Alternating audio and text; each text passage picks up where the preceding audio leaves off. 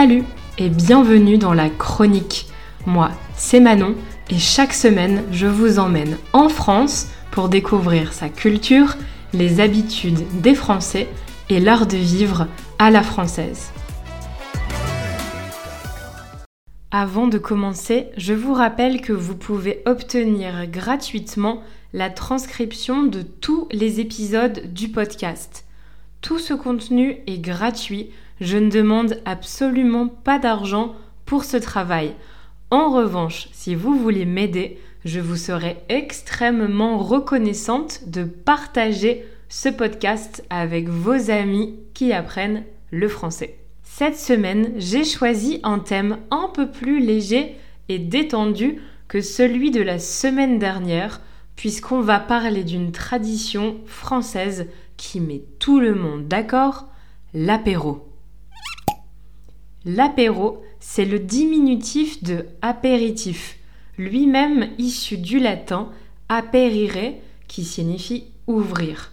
Ici, en l'occurrence, l'apéritif ouvre l'appétit. Concrètement, l'apéro, c'est une collation avant le repas, un moment pendant lequel on boit un verre ou deux et on grignote des petites choses avant de passer à table. Grignoter, ça veut dire manger en petite quantité. L'habitude de prendre l'apéro remonterait au Moyen Âge, période pendant laquelle on affirmait qu'avaler une boisson digestive à base d'herbes avant le repas facilitait la digestion. Mais bien avant déjà, les Gaulois avaient l'habitude de boire une boisson épicée avant le dîner. Les Romains, eux, buvaient des boissons sucrées comme des vins au miel. Bref, l'apéritif n'est pas un rite récent et n'est pas non plus une création française, puisque c'est une habitude qu'on partage avec nos voisins italiens et espagnols. Que ce soit dans un bar ou à la maison, la semaine ou le week-end, en famille, entre amis, collègues ou voisins, l'apéro est aujourd'hui une étape incontournable de la vie en France. Selon une étude, un Français sur deux prendrait l'apéro au moins une fois par semaine. Un Français sur deux, c'est la moitié des Français, 50%. En vacances, c'est un vrai moment de détente dont la plupart des Français affirment profiter tous les jours. Concrètement, l'apéro commence aux alentours de 18h-19h. On boit un verre, ça peut être du vin blanc ou rosé, de la bière, un porto, un martini, un cocktail ou du pastis. C'est un alcool anisé à base d'anis qu'on dilue dans de l'eau. Certains préfèrent des alcools plus forts comme du whisky et les plus chics d'entre nous prendront une coupe de champagne ou un verre du fameux kir. C'est un mélange de vin blanc et de crème de cassis, un fruit rouge, inventé par un religieux, le chanoine Kir. Bref, vous l'aurez compris, toutes les boissons sont permises à l'apéro. Attention toutefois, rappelons que l'abus d'alcool est dangereux pour la santé. D'ailleurs, les boissons sans alcool peuvent bien entendu être consommées à l'apéro, comme les jus et les sodas. Côté nourriture, tout est permis également. Si vous êtes convié chez des Français, vous serez invité à vous installer confortablement dans le salon et vous verrez sûrement sur la table basse des biscuits apéritifs en tout genre, des biscuits salés, des chips, des cacahuètes, des pistaches, des olives ou des fruits frais comme du melon, du raisin, de la pastèque. On peut aussi retrouver des crudités comme des tomates cerises, des carottes ou des concombres. Aujourd'hui, le houmous est également très à la mode, servi avec des légumes et du pain. Mais les produits locaux sont aussi souvent privilégiés et on aime proposer à ses invités du fromage ou de la charcuterie, comme du saucisson, une saucisse de porc sèche très consommée en France. Bon, c'est pas super pour la ligne, vous me direz, mais c'est tellement bon, comment s'en priver? Pour les occasions un peu plus spéciales, comme un anniversaire ou un dîner important, ou le soir de Noël par exemple, on met les petits plats dans les grands et on propose des choses plus sophistiquées. Mettre les petits plats dans les grands, ça veut dire qu'on fait beaucoup d'efforts pour préparer un dîner et recevoir ses invités. On fait quelque chose qui sort du commun pour accueillir ses amis ou sa famille. On dresse alors une jolie table et on prépare des petits fours. Ce sont des amuse-bouches, en général à base de pâte feuilletée. On peut aussi servir des produits plus raffinés comme du poisson, des œufs de poisson, des coquilles Saint-Jacques, du foie gras. En fait, il n'y a pas vraiment de règles pour l'apéritif. Vous servez ce que vous voulez et vous pouvez laisser libre cours à votre créativité.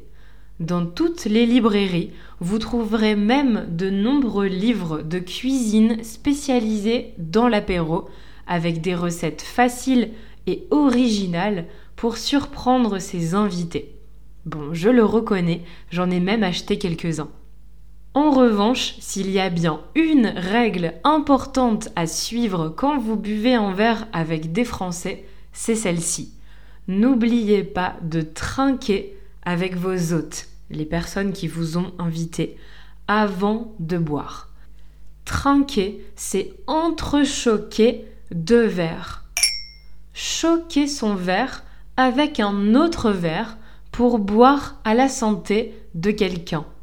En trinquant, on dit chin chin, santé, à la nôtre ou à la tienne. Saviez-vous que, à l'origine, l'action de trinquer n'est pas un acte de convivialité, de sympathie, mais bien de méfiance, de peur? La tradition remonte au Moyen Âge. À cette époque, les empoisonnements étaient courants. Un empoisonnement, c'est le fait de donner à quelqu'un un poison dans le but de le tuer, dans le but que la personne meure empoisonnée, intoxiquée.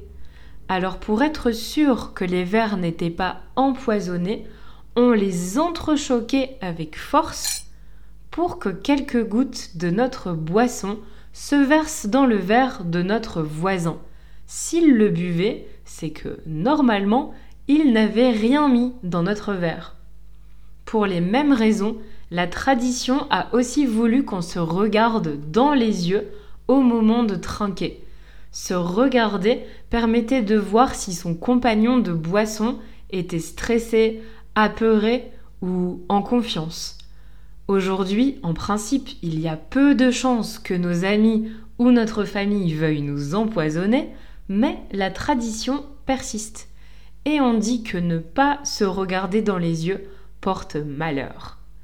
Enfin, dernière chose à savoir pour passer inaperçu dans un groupe de Français, si vous êtes nombreux autour de la table et que vous trinquez tous en même temps, sachez que vos bras ne doivent pas se croiser au risque d'être maudits de sept années de mauvais amour. Attention, on ne plaisante pas avec les traditions de l'apéro. L'apéro est donc un moment de partage et de convivialité. On brise la glace, on s'échauffe avant de passer à table. Il n'y a pas de règle, mais en moyenne, un apéro dure une heure. Ça laisse le temps de boire un verre ou deux et de papoter, de discuter avec ses invités. Ça laisse également un peu plus de temps à la personne qui vous invite de finir de préparer le dîner. D'ailleurs, en parlant de dîner, les Français aiment tellement l'apéro qu'ils ont créé un concept unique, l'apéro dînatoire. Un grand mot pour dire que l'apéro est le dîner. À la manière d'un cocktail, on sert alors beaucoup de petites préparations différentes. C'est pratique, c'est rapide et ça évite de préparer un vrai dîner quand on n'a pas le temps ou qu'on organise quelque chose d'improvisé, qui n'était pas prévu à l'avance. Sachez qu'il est également possible d'organiser un apéro en extérieur. En France, boire de l'alcool dans les lieux publics est autorisé et c'est très commun de s'installer dans un parc, par exemple, pour boire un verre et grignoter quelque chose avec ses amis. Ce sont principalement les jeunes qui font ça. À Paris, vous pouvez voir de nombreux étudiants qui prennent l'apéro au bord de la Seine quand il fait beau. Ils boivent de la bière, mangent des chips. C'est simple, mais tellement agréable de profiter du soleil avec un petit verre à la main. D'ailleurs, connaissez-vous l'expression à la bonne franquette? À la bonne franquette, ça signifie en toute simplicité, sans cérémonie. On dit aussi sans chichi, une expression très mignonne, je trouve. Recevoir ses amis à la bonne franquette, organiser un dîner sans chichi, c'est partager un repas simple, pas sophistiqué. Par exemple, parce qu'on mange dans des assiettes en carton ou qu'on boit dans des gobelets, des verres en plastique, ou parce qu'on a commandé des pizzas qu'on mange avec les doigts. C'est simple, sans chichi. Mais qu'on aime les apéros avec ou sans chichi, qu'on soit jeune ou vieux, riche ou moins riche, l'apéro est un moment apprécié de tous, qui réunit, qui rassemble, et c'est pour ça que les Français l'aiment tant. Maintenant, vous savez tout sur l'apéro. J'espère que vous aurez l'occasion de profiter d'un vrai apéritif à la française.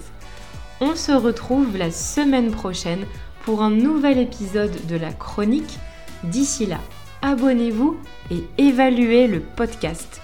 C'est seulement quelques secondes pour vous, mais ça permet de faire connaître la chronique à d'autres personnes. Pensez également à suivre French Coffee Break sur les réseaux sociaux et sur YouTube pour du contenu en français au quotidien.